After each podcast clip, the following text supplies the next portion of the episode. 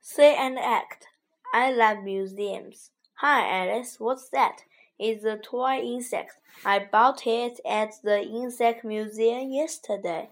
Cool. What did you see there? I saw a lot of insects. There were beautiful butterflies and ugly bugs.